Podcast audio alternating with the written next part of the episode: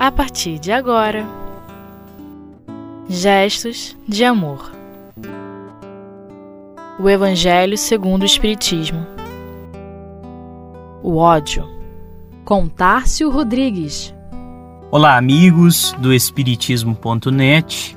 Estamos aqui hoje para falar sobre o Evangelho segundo o Espiritismo, no capítulo 12, item 10, na qual Kardec traz uma mensagem do Espírito Fenelon a respeito do ódio.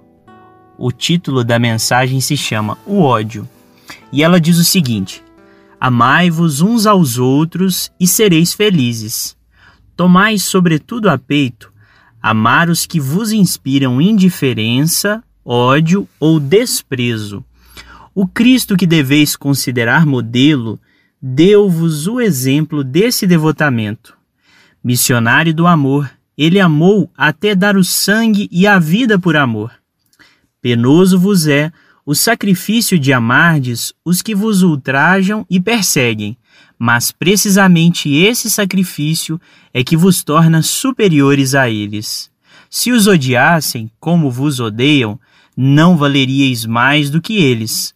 Amá-los é a hóstia e mácula que ofereceis a Deus na ara dos vossos corações, hóstia de agradável aroma e cujo perfume lhe sobe até o seio. Se bem a lei de amor mande que cada um ame indistintamente a todos os seus irmãos. Ela não couraça o coração contra os maus procederes. Esta é, ao contrário, a prova mais angustiosa, e eu o sei bem, porquanto durante a minha última existência terrena experimentei essa tortura, mas Deus lá está e pune nesta vida e na outra os que violam a lei de amor. Não esqueçais, meus queridos filhos, que o amor aproxima de Deus a criatura e o ódio a distancia dele. Então já começamos por essa reflexão de Fenelon ao final, quando ele diz que o amor nos aproxima de Deus e, por conseguinte, das criaturas, enquanto o ódio tanto nos distancia de Deus quanto nos distancia do próximo, daqueles que nos cercam, porque muitas vezes as nossas manifestações, se são amorosas, carinhosas, afetivas, se são manifestações de gentileza, elas tendem a aproximar as pessoas. E mesmo quando fizermos uma correção, mesmo quando nos dirigirmos ao outro, é, apontando alguma crítica construtiva, se nós fizermos essa crítica de uma forma que, que crie constrangimento, de uma forma até um pouco odiosa, uma forma um pouco constrangedora, certamente a pessoa vai se afastar. Mas se fizermos apontamentos mais gentis, apontamentos leves, se formos um pouco mais persuasivos na nossa fala ao nos dirigirmos ao outro, com certeza as pessoas tendem a se aproximar mais de nós. E Fenelon começa essa mensagem apontando que o amor, principalmente o amor a Deus e o amor ao próximo, ele é toda essa base na qual se apoia o Evangelho de Jesus como a máxima de que devemos fazer ao outro o que gostaríamos que o outro nos fizesse. Porque quando ele estabelece, quando Jesus traz ali para a gente todo esse conjunto de ideias, de leis, é, de entendimentos morais no Evangelho, ele nos dá a entender de que se vivermos em prol da coletividade, de forma que essa vida, essas ações, esses pensamentos, eles superem o egoísmo, superem o orgulho, com certeza nós colheremos muito mais frutos dessas ações mais generosas, dessas ações mais altruístas, do que de ações egoístas, de ações orgulhosas, de ações vaidosas. Então, é, é meio que um conjunto lógico é, de, de início, né? No prefácio você já tem ali essa ideia de que o amor é que estabelece o entendimento, a concórdia e a harmonia social. Se não houver amor, então a falta dele, ou até, na verdade, assim, tanto é, é, se omitir a praticar o amor ao próximo, quanto é, promover ações totalmente contrárias ao amor, são ações que já vão em divergência com, essa, com esse ordenamento social, com esse ordenamento das leis morais e inclusive das leis humanas, né? Muitas das nossas leis já coíbem essas manifestações de ódio e se formos pensar nos crimes, nas transgressões penais, são exemplos máximos, né, de, de condutas de ódio ao próximo. E aí Fenelon continua na mensagem nos dizendo é, sobre a própria questão de, de, dessa violação da lei do amor, que muitas vezes a gente toma as indiferenças, essas pessoas que criam desentendimentos com a gente, como se fossem verdadeiros inimigos, né?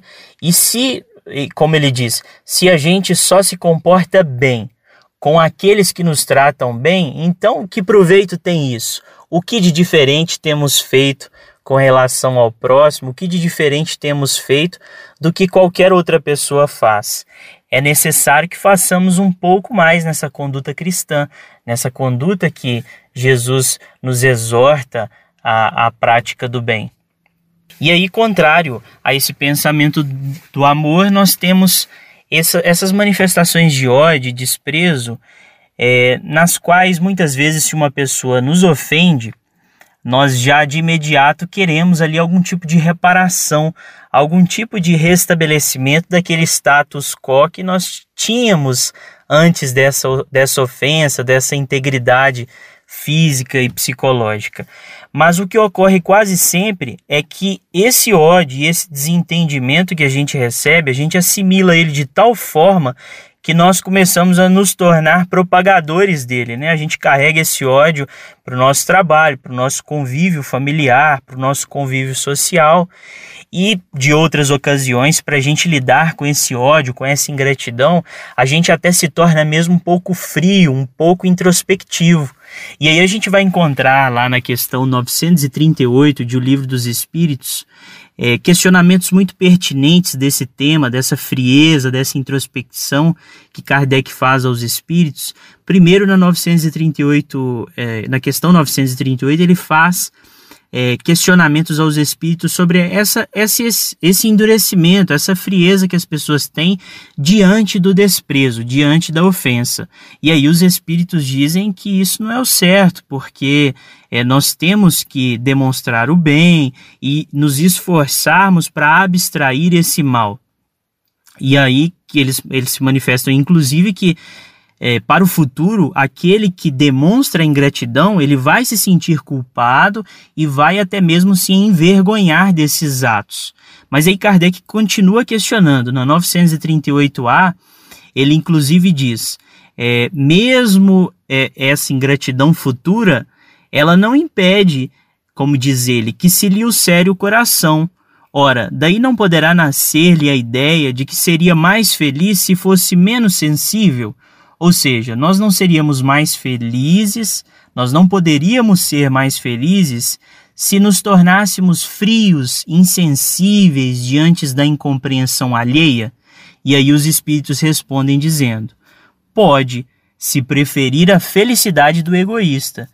Triste felicidade essa, saiba, pois, que os amigos ingratos que o abandonam não são dignos de sua amizade e que se enganou a respeito deles. Assim sendo, não há de que lamentar o tê-los perdido. Mais tarde achará outros que saberão compreendê-lo melhor.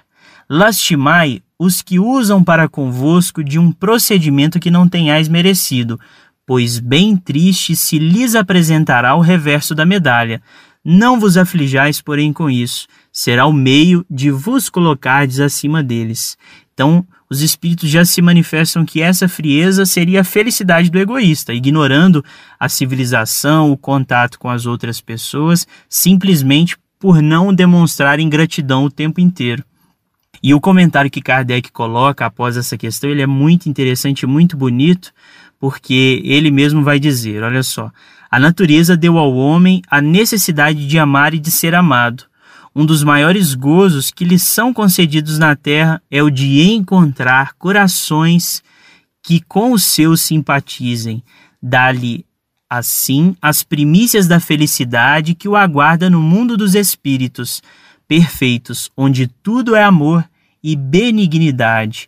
Desse gozo está excluído o egoísta. Então, quem pratica a lei do amor colhe muitos benefícios da, dos quais o egoísta e o orgulhoso serão sempre excluídos.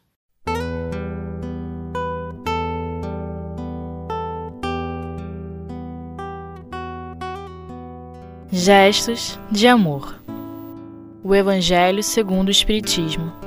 Muito bem, retornamos do nosso intervalo e estamos comentando hoje o capítulo 12, item 10 de O Evangelho segundo o Espiritismo, quando Allan Kardec traz comunicação do Espírito Fênelon a respeito de o ódio, o título da comunicação. E para continuarmos as nossas reflexões, faremos uma leitura do capítulo 12 do livro Alvorada Cristã, que se intitula A Arma Infalível psicografia de Chico Xavier, pelo espírito Neio Lúcio, e ele nos diz o seguinte: Certo dia, um homem revoltado criou um poderoso e longo pensamento de ódio. Colocou-o numa carta rude e mal criada e mandou-o para o chefe da oficina de que fora despedido. O pensamento foi vazado em forma de ameaças cruéis, e quando o diretor do serviço leu as frases ingratas que o expressava, acolheu-o desprevenidamente no próprio coração e tornou-se furioso sem saber por quê. Encontrou quase de imediato o subchefe da oficina e, a pretexto de enxergar uma pequena peça quebrada, desfechou sobre ele a bomba mental que trazia consigo. Foi a vez do subchefe tornar-se neurastênico, sem dar o motivo, abrigou a projeção maléfica no sentimento permaneceu amuado várias horas e, no instante do almoço, ao invés de alimentar-se, descarregou na esposa o perigoso dado intangível. Tão só por ver um sapato imperfeitamente engraxado, proferiu dezenas de palavras feias e sentiu-se aliviado, e a mulher passou a asilar no peito a odienda vibração em forma de cólera inexplicável. Repentinamente transtornada pelo raio que a ferira, e que até ali ninguém soubera remover, encaminhou-se para a empregada que se incumbia do serviço de calçados e desabafou. Com palavras indesejáveis, inoculou-lhe no coração o estilete invisível. Agora era uma pobre menina quem detinha o tóxico mental, não podendo despejá-lo nos pratos e xícaras ao alcance de suas mãos, em vista do enorme débito em dinheiro que seria compelida a aceitar, acercou-se de velho cão, dorminhoco e paciente, e transferiu-lhe o veneno imponderável num pontapé de largas proporções. O animal ganiu e disparou, tocado pela energia mortífera, e para livrar-se desta, mordeu a primeira pessoa que encontrou na via pública. Era a senhora de um proprietário vizinho que, ferida na coxa, se enfureceu instantaneamente, possuída pela força maléfica, em gritaria desesperada, foi conduzida a certa farmácia. Entretanto, deu-se pressa em transferir ao enfermeiro que a socorria a vibração amaldiçoada. Crivou-o de xingamentos e esbofeteou-lhe o rosto. O rapaz, muito prestativo, de calmo que era, converteu-se em fera verdadeira revidou os golpes recebidos com observações ásperas e saiu alucinado para a residência, onde a velha e devotada mãezinha o esperava para a refeição da tarde. Chegou e descarregou sobre ela toda a ira de que era portador. Estou farto, bradou. A senhora é culpada dos aborrecimentos que me perseguem. Não suporto mais esta vida infeliz. Fuja de minha frente pronunciou nomes terríveis, blasfemou, gritou colérico qual louco. A velhinha, porém, longe de agastar-se, tomou-lhe as mãos e disse com naturalidade e brandura: Venha cá, meu filho, você está cansado e doente. Sei a extensão dos seus sacrifícios por mim e reconheço que tem razão para lamentar-se. No entanto, tenhamos bom ânimo, lembremos-nos de Jesus, tudo passa na terra, não nos esqueçamos do amor que o Mestre nos legou. Abraçou-o comovida e afagou-lhe os cabelos. o filho demorou-se a contemplar-lhe os olhos serenos e reconheceu que havia no carinho materno tanto perdão e tanto entendimento que começou a chorar, pedindo-lhe desculpas. Houve então entre os dois uma explosão de íntimas alegrias. Jantaram felizes e oraram em sinal de reconhecimento a Deus. A projeção destrutiva do ódio morrera afinal ali dentro do lar humilde, diante da força infalível e sublime do amor. Então esta mensagem ela nos traz uma reflexão tão bonita que é justamente aquela na qual Jesus dizia que o amor cobre a multidão de pecados, justamente porque muitas vezes nós contraímos o ódio como se ele fosse de fato uma enfermidade. Desde ali aquele trabalhador da oficina que, movido por uma, uma atitude refletida, movido por um ódio ali que despertara em face da incompreensão de uma demissão, né, na qual ele sofria, ele se dirigiu ali ao seu, ao seu ex-chefe, ao seu empregador, com palavras de ódio, palavras odiendas, tentando talvez até lhe ofender para justamente se aliviar desse sentimento de ódio, mas aí ele deu origem a toda uma cadeia de eventos, toda uma sucessão ali de, de eventos que levaram até aquele enfermeiro que nada tinha a ver ali com o princípio, mas nós entendemos que tal qual uma enfermidade, o ódio vai se transmitindo de pessoa para pessoa que vai assimilando ali aquelas vibrações, vai assimilando aquele sentimento, e, e é muito perceptível na leitura desse texto que a maioria das pessoas nem sabem sequer por que estão com raiva, por que contraíram esse ódio. Elas simplesmente assimilam o ódio alheio o ódio da outra pessoa, aquela manifestação de incompreensão, de ofensa e disseminam através das outras que encontram ao longo do seu dia. E então nos surge a pergunta: mas como não contrair? Como, como que nos vacinamos, nos prevenimos contra essa enfermidade que é o ódio e se transmite ali constantemente de pessoa para pessoa, em situações de incompreensão, como nós podemos nos prevenir desse mal? E aí nos é muito forte a lembrança da questão 919, a questão 919A de O Livro dos Espíritos, quando Kardec faz aqueles questionamentos sobre autoconhecimento e como meio mais eficaz de nos melhorarmos, de combatermos as más inclinações. E é essa reflexão de Santo Agostinho que talvez podemos fazer como meio mais prático de ou nos aliviarmos desse ódio, entendermos a sua origem, a sua raiz, para que possamos bem combatê-lo e cortarmos ali, como diz a expressão, cortar o mal pela raiz. Quem sabe se todos os dias antes de dormirmos ou até mesmo em momentos que estivermos muito estressados, momentos em que estivermos muito exaltados, que façamos um pouco de reflexão, nos recolhamos em prece, fazemos, façamos um exercício de introspecção e tentamos buscar é, nessa reflexão algo que naquele dia ou que no, no contato com outras pessoas alguma situação em que nos sentimos ofendidos, alguma situação em que aquele ódio possa ter despertado, aquela situação estressante. E aí, dessa forma, talvez possamos entender a sua raiz.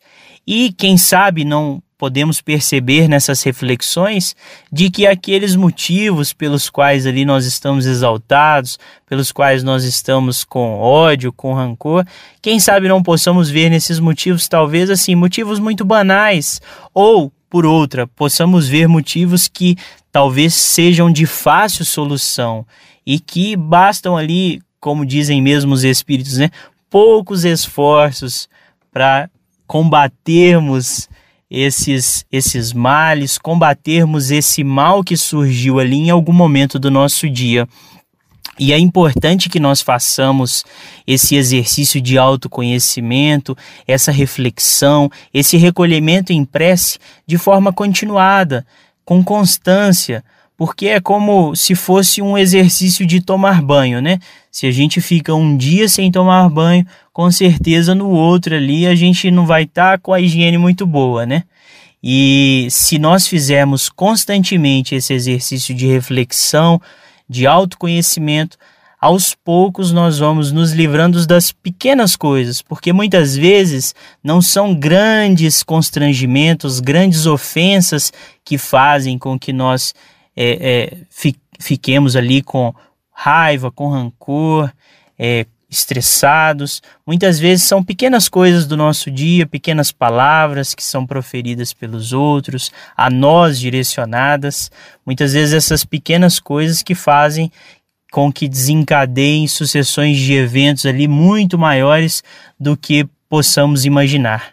Então que façamos o exercício constante e continuado dessa autorreflexão, desse autoconhecimento e desse recolhimento em prece para que possamos aos poucos solucionar os problemas de cada dia.